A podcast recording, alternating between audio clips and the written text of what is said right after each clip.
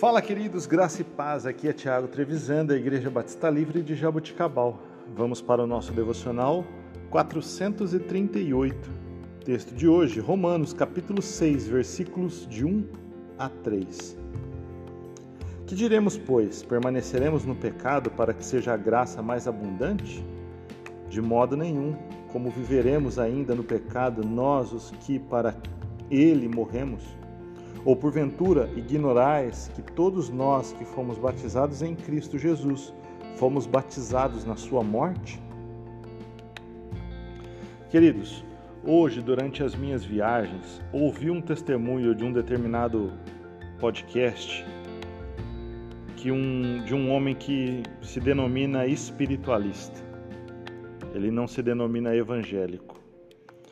Um homem, aliás, de bastante prestígio nos nossos dias. Ele dizia que as pessoas podem viver da maneira que quiser, porque isso não afeta o relacionamento do homem com Deus e nem de Deus para com o homem. Me veio esse texto à mente, esse texto do capítulo 6 de Romanos. Se realmente acreditarmos que não precisamos de uma mudança de mente e atitude, do que valeria o sacrifício de Jesus Cristo na cruz.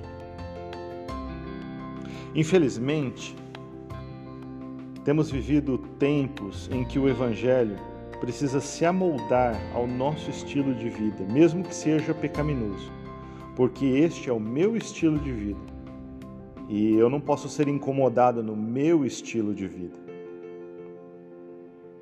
Porém, não é isso que nós encontramos em todas as Escrituras, em toda a Escritura. Aquele que está em Cristo é nova criatura e precisamos estar conscientes desta nova forma de viver, mesmo que seja necessário o rompimento com coisas da nossa vida.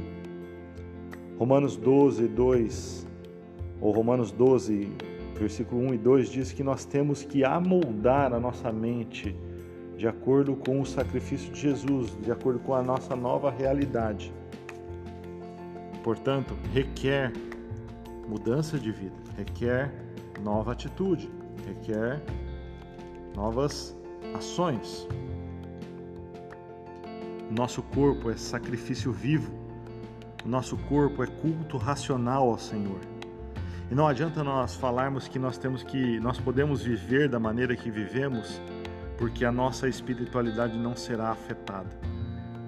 Segundo as escrituras, as escrituras, a nossa vida sim terá novo significado a partir do momento em que nós vivermos como novas criaturas e como membros do corpo de Cristo. E para isso precisamos transformar a nossa mente e precisamos transformar a nossa vida todos os dias através da obra do Espírito Santo em nós, de maneira que nós consigamos a viver e a experimentar qual é a boa, a agradável e perfeita vontade de Deus para nós.